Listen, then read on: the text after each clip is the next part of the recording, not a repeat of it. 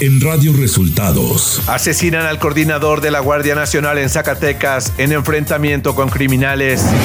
La Suprema Corte elimina la prisión preventiva oficiosa para delitos fiscales. Joe Biden y Justin Trudeau visitarán México en enero, anuncia el presidente López Obrador. Esto y más en las noticias de hoy. Este es un resumen de noticias de Radio Resultados. Bienvenidos al resumen de noticias de Radio Resultados. Hoy es 25 de noviembre y ya estamos listos para informarle Valeria Torices y Luis Ángel Marín. Quédese con nosotros, aquí están las noticias. La mañanera. Este viernes el presidente Andrés Manuel López Obrador dio a conocer que el presidente de Estados Unidos Joe Biden y el primer ministro de Canadá Justin Trudeau visitarán México el 9 y 10 de enero. Vienen los dos, pero se está planteando que haya primero una reunión bilateral, puede ser con Estados Unidos, que son los que están pidiendo esta reunión, y luego antes, y luego es seguro que se dé otra bilateral con Canadá, ¿sí? Y luego ya la cumbre. Aquí, la sede va a ser la Ciudad de México. Andrés Manuel López Obrador lamentó el asesinato del general José Silvestre Ursúa Padilla, coordinador de la Guardia Nacional en Zacatecas, durante un operativo ante denuncias por secuestros. Quiero lamentar mucho el fallecimiento, el asesinato del general brigadier José Silvestre Ursúa Padilla, coordinador estatal de la Guardia Nacional en Zacatecas. Se decidió llevar a cabo un operativo en el municipio de Pinos, Zacatecas, y él fue encabezando este operativo. Participaron otras autoridades por eh, la demanda ciudadana de secuestros en esa región. López Obrador criticó que la Corte eliminara la prisión preventiva oficiosa para delitos fiscales y señaló que con esta decisión se protege a la delincuencia de cuello blanco. Es muy lamentable, es una vergüenza eso, con todo respeto. Imagínense los ministros protegiendo a defraudadores fiscales y a factureros, aunque digan lo que digan es proteger a los de arriba, a los potentados, a la delincuencia de cuello blanco.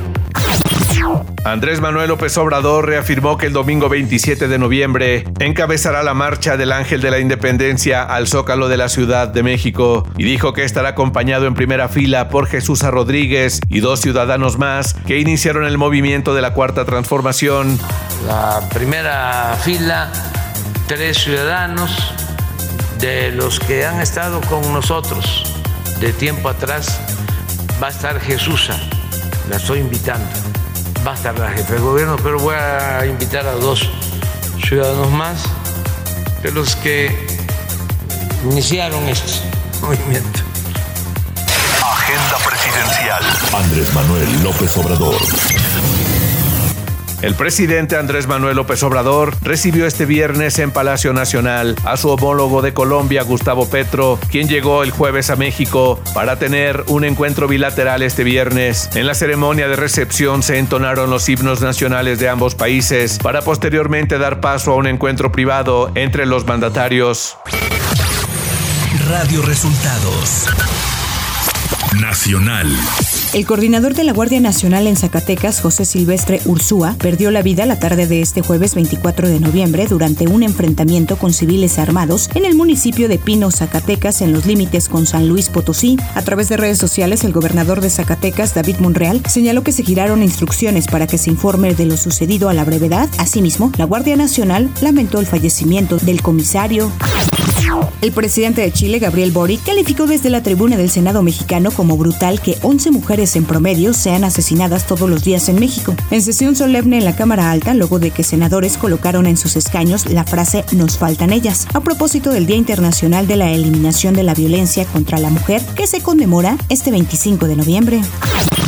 El Pleno de la Suprema Corte de Justicia de la Nación declaró inconstitucional por mayoría calificada la prisión preventiva oficiosa en delitos fiscales, entre ellos que se incluye a factureros, defraudadores fiscales y contrabandistas en la sesión de este jueves. El Pleno declaró la invalidez de la prisión preventiva oficiosa por considerar que es incompatible con las garantías de presunción de inocencia y libertad individual contiendas en la Constitución.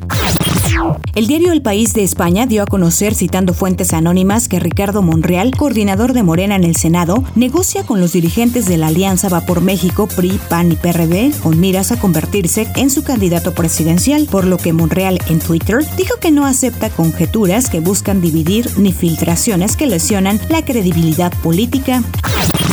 Ante esto, los presidentes de los partidos PAN y PRD, Marco Cortés y Jesús Zambrano, fijaron su postura. El líder del Partido del Sol Aztecas señaló que si Monreal deja Morena, podría ser considerado. Si Ricardo Monreal toma una decisión ya de romper allá, de separarse, nosotros lo veríamos con muy buen agrado para que pudiera ser considerado en su momento con las reglas que se establezcan para eh, una posible dentro de los varios que ya hoy están públicamente aspirando a la candidatura presidencial.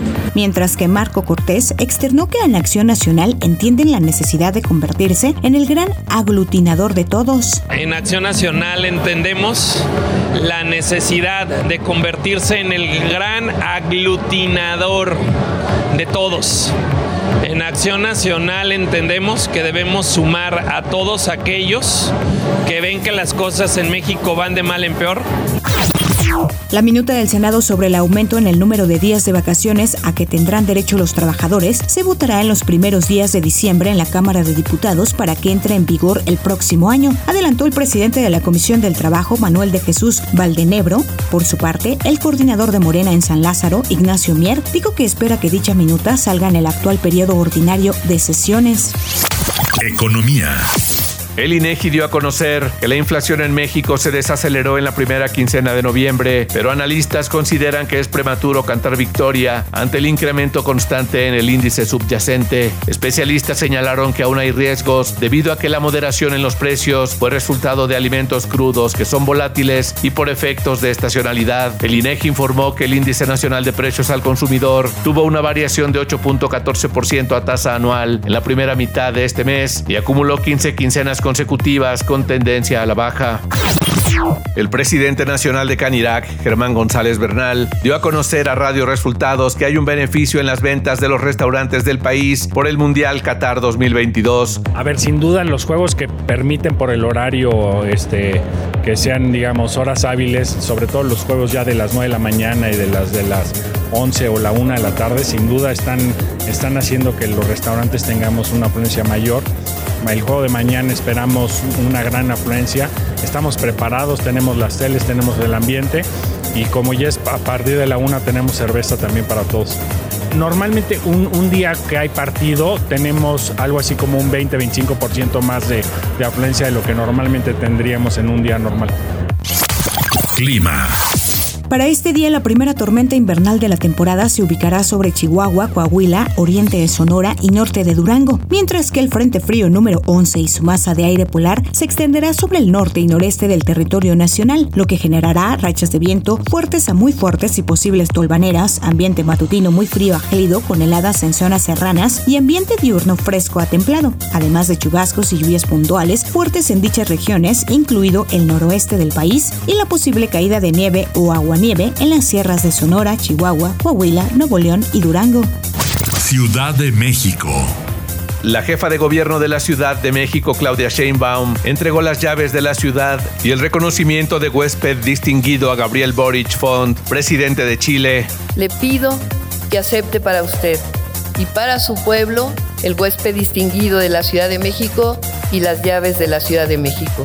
Como constatación y refrendo de la hermandad que nos ha unido siempre. Información de los estados. La Secretaría de Salud de Durango informó que dos mujeres que dieron a luz en meses recientes en clínicas privadas de la capital del estado fallecieron este jueves por meningitis aséptica, con lo que suman 12 fallecimientos. El número de personas hospitalizadas por esta enfermedad aumentó a 62. Las personas afectadas recibieron un bloqueo anestésico raquídeo para procedimientos quirúrgicos, la gran mayoría obstétricos. El subsecretario de Prevención y Promoción de la Salud, Hugo López Gatel, señaló que la investigación para determinar la causa de la meningitis aséptica reportada en Durango llevará tiempo, ya que es un asunto complejo del que todavía no se cuenta con evidencia suficiente sobre en qué punto del proceso de atención médico-quirúrgica se produjo. Hortensia García, juez de control del Poder Judicial de Chihuahua, dictó prisión preventiva e imputó el delito de tortura a Francisco G., quien fuera coordinador de la Unidad de Investigaciones Especiales y Fiscal de Derechos Humanos y Desaparición Forzada durante el gobierno de Javier Corral en Chihuahua. La defensa de Francisco G. se acogió a la duplicación del término constitucional para que se resuelva la situación jurídica del acusado y solicitó que éste enfrente los cargos en libertad condicional. Ante esto, la juez impuso prisión preventiva argumentando que existe el riesgo de que el exfuncionario se sustraiga de la justicia. Radio Resultados Internacional. 6 millones de habitantes de la ciudad china de Zhengzhou, sede de la mayor fábrica de celulares iPhone del mundo, están confinados desde este viernes tras unos enfrentamientos entre la policía y los trabajadores de esa planta, que reclaman mejoras salariales. La orden llegó después de que centenares de empleados de la fábrica de iPhones de Foxconn, a las afueras de la ciudad, protestaran para reclamar mejores condiciones salariales. La Agencia Europea de Medicamentos advirtió que la pandemia aún no ha terminado y la mutación del virus que causa la COVID-19 es más rápida que el proceso de actualización de las vacunas y alertó que se espera una nueva ola en las próximas semanas por nuevas subvariantes de Omicron. Estamos viendo un incremento general en los casos de COVID-19 y de la cifra de muertos por esta enfermedad en Europa, así como un aumento de las hospitalizaciones de pacientes mayores de 65 años. El ministro de Salud de Alemania hizo un llamado este viernes a los estados federados a imponer de nuevo el uso de mascarillas en espacios interiores ante el fuerte aumento del número de casos de positivos al SARS-CoV-2 en las últimas semanas, que ha llevado a duplicar el porcentaje de pacientes con COVID ingresados en los hospitales de la potencia europea. El Ministerio de Salud argumentó que es mejor que los estados federados que cuentan en estos momentos con dicha competencia impongan ahora medidas menos restrictivas en lugar de tener que reaccionar de forma más drástica más adelante. Tecnología. Tras realizar una encuesta, el propietario de Twitter, Elon Musk, anunció este jueves que la próxima semana comenzará a restablecer las cuentas suspendidas en la plataforma después de que la mayoría de los votantes que participaron en la encuesta votaran a favor de la medida. Elon Musk dio a conocer que el 72.4% de los aproximadamente 3.16 millones de personas que votaron respondió sí a la pregunta, la cual planteaba si Twitter debería ofrecer una amnistía general para las cuentas suspendidas siempre y cuando no hayan infringido la ley o enviado spam de forma escandalosa. Espectáculos. Leticia Huijara, presidenta de la Academia Mexicana de Artes y Ciencias Cinematográficas, hizo oficial los problemas financieros que está teniendo la AMAC, por lo cual se han visto obligados a suspender la convocatoria como los procesos de inscripción al Premio Ariel 2023 hasta nuevo aviso.